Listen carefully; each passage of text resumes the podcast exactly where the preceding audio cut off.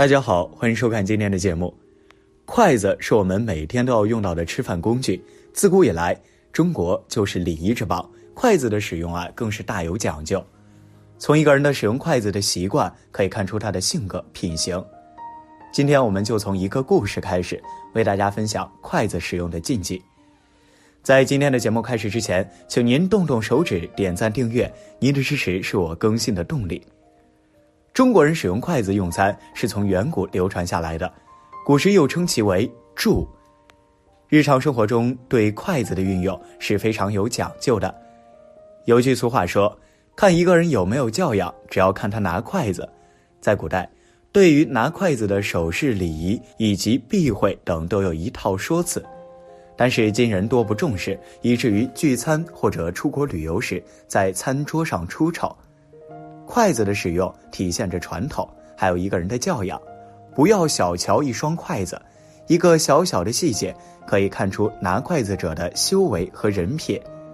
这里和大家来分享一个故事：与朋友吃饭，恰好父亲来看我，便叫来一起吃。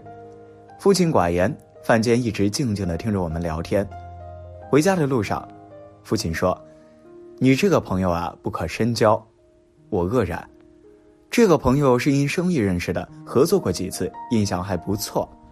父亲说：“从吃相看，基本可以估摸出他是个怎样的人。他夹菜啊，有个习惯性的动作，总是用筷子把盘子底部的菜翻上来，划拉几下才夹起菜。对喜欢吃的菜，更是反反复复的翻炒。就好比把筷子当成锅铲，把一盘菜在盘子里重新炒了一遍。我不以为然。”每个人的习惯不同，有的人喜欢细嚼慢咽，有的人喜欢大快朵颐，不可苛求。父亲摇摇头说：“如果一个生活困窘的人面对一盘盘美味佳肴，吃相不雅可以理解。可你这位朋友本是生意之人，物质生活并不困苦，如此吃相，只能说明他是一个自私狭隘之人。面对一盘菜，他丝毫不顾及别人的感受，用筷子在盘子里翻来覆去的炒。”如果面对的是利益的诱惑，他也一定会不择手段的占为己有。接着，父亲讲起了他小时候的故事。父亲五岁时，爷爷就去世了，孤儿寡母的日子过得极为窘迫，常常饥不果腹。有时去亲戚家做客，奶奶会反复的叮嘱父亲：“儿啊，吃饭时一定要注意自己的吃相，不能独自霸占自己喜欢吃的菜，那会被人耻笑的。”我们家穷，但不能失了礼节。奶奶的话，父亲铭记于心。即使面对满桌的美味佳肴，他也不会失态，总是控制有度。末了，父亲意味深长地说：“不要小瞧一双筷子，一个小小的细节可以看出拿筷子者的修为和人品。”后来发生了一件事儿，印证了父亲的话。为了一点蝇头小利，那位朋友果然弃业而去。从那之后啊，我一直谨记父亲的话：一个人的一生诱惑何其多，但要时刻对欲望加以节制。好的东西更不能占为己有，要与人分享，提炼做人的品质。应当从一块筷子的节制开始。那么，使用筷子的讲究，你知道多少呢？下面我们一起来看一下。一般我们在使用筷子时，正确的使用方法讲究的是用右手执筷。大拇指和食指捏住筷子的上端，另外三个手指自然弯曲握住筷子，并且筷子的两端一定要对齐。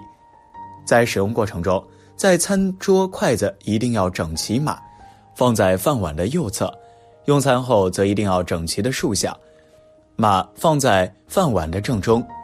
要绝对禁忌十二种筷子的使用方法：一、三长两短。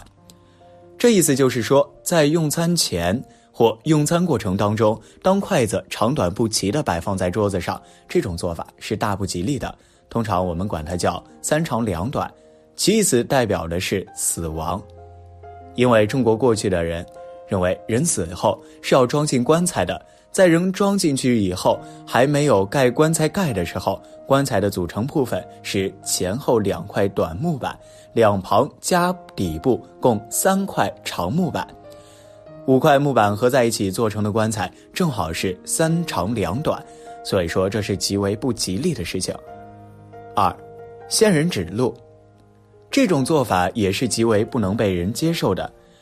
这种拿筷子的方法是用大拇指和中指、无名指、小指捏住筷子，而食指伸出。这在北京人眼里呢，叫骂大街。因为在吃饭时食指伸出，总是在不停的指别人。北京人一般伸出食指去指向对方时，大都有责骂的意思。所以说，吃饭用筷子时用手指人，无异于指责别人，这同骂人是一样的，是不能够允许的。还有一种情况也是这种意思，那就是吃饭时同别人交谈并用筷子指人。三，品箸留声，这种做法也是不行的。其做法是。把筷子的一端含在嘴里，用嘴来回去搓，并不时地发出嗦嗦的声响。这种行为被视为是一种下贱的做法，因为在吃饭时用嘴嗦筷子的本身就是一种无礼的行为，再加上配以声音，更是令人生厌。所以，一般出现这种做法，都被会认为是缺少家教，同样不能够被允许。四，击盏敲钟，这种行为被看作是乞丐要饭。其做法是，在用餐时用筷子敲击碗筷，因为过去的时候只有要饭的才用筷子来击打饭盆，其发出的声响配上苦里的哀告，使行人注意并给予施舍。这种做法被视为极其下贱的事情，被他人所不齿。五，直柱寻城，这种做法是手里拿着筷子，做旁若无人状，用筷子在桌上的盘子里来回寻找。知从哪下筷为好，这种行为是典型的缺乏教养的表现，且目中无人，极其令人反感。六，迷住刨坟，这是指手里拿着筷子在菜盘里面不住的扒拉，以寻求猎物，就像盗墓刨坟一般。这种做法同迷住寻城相近，都属于缺乏教养的做法，令人生厌。七，泪注遗珠。实际上，这是用筷子往自己盘子里夹菜时手里不利落，将菜汤滴落在桌子上面的行为。这种做法是被视为严重失礼，同时是不可取的。八，颠倒乾坤，这就是说，用餐时将筷子颠倒使用，这种做法是非常被人看不起的。正所谓饥不择食，以至于都不顾脸面了，将筷子使倒，这是绝对不可以的。九。定海神针，在用餐时，用一只筷子去插盘子里的其他菜品也是不行的，这是被认为对同桌人的一种侮辱。在吃饭时做出这样的举动，无异于在欧洲当众对人伸出中指的意思是一样的，这也是不行的。十，当众上香。则往往是出于好心人帮别人盛饭时，为了方便省事儿，把一副筷子插在饭中递给对方，被人会经常视为大不敬。因为北京的传统是为死人上香时才这样做，如果将一副筷子插入饭中，无疑是被视于给死人上香一样，所以说把筷子插在碗里是坚决不被接受的。十一，交叉识字儿。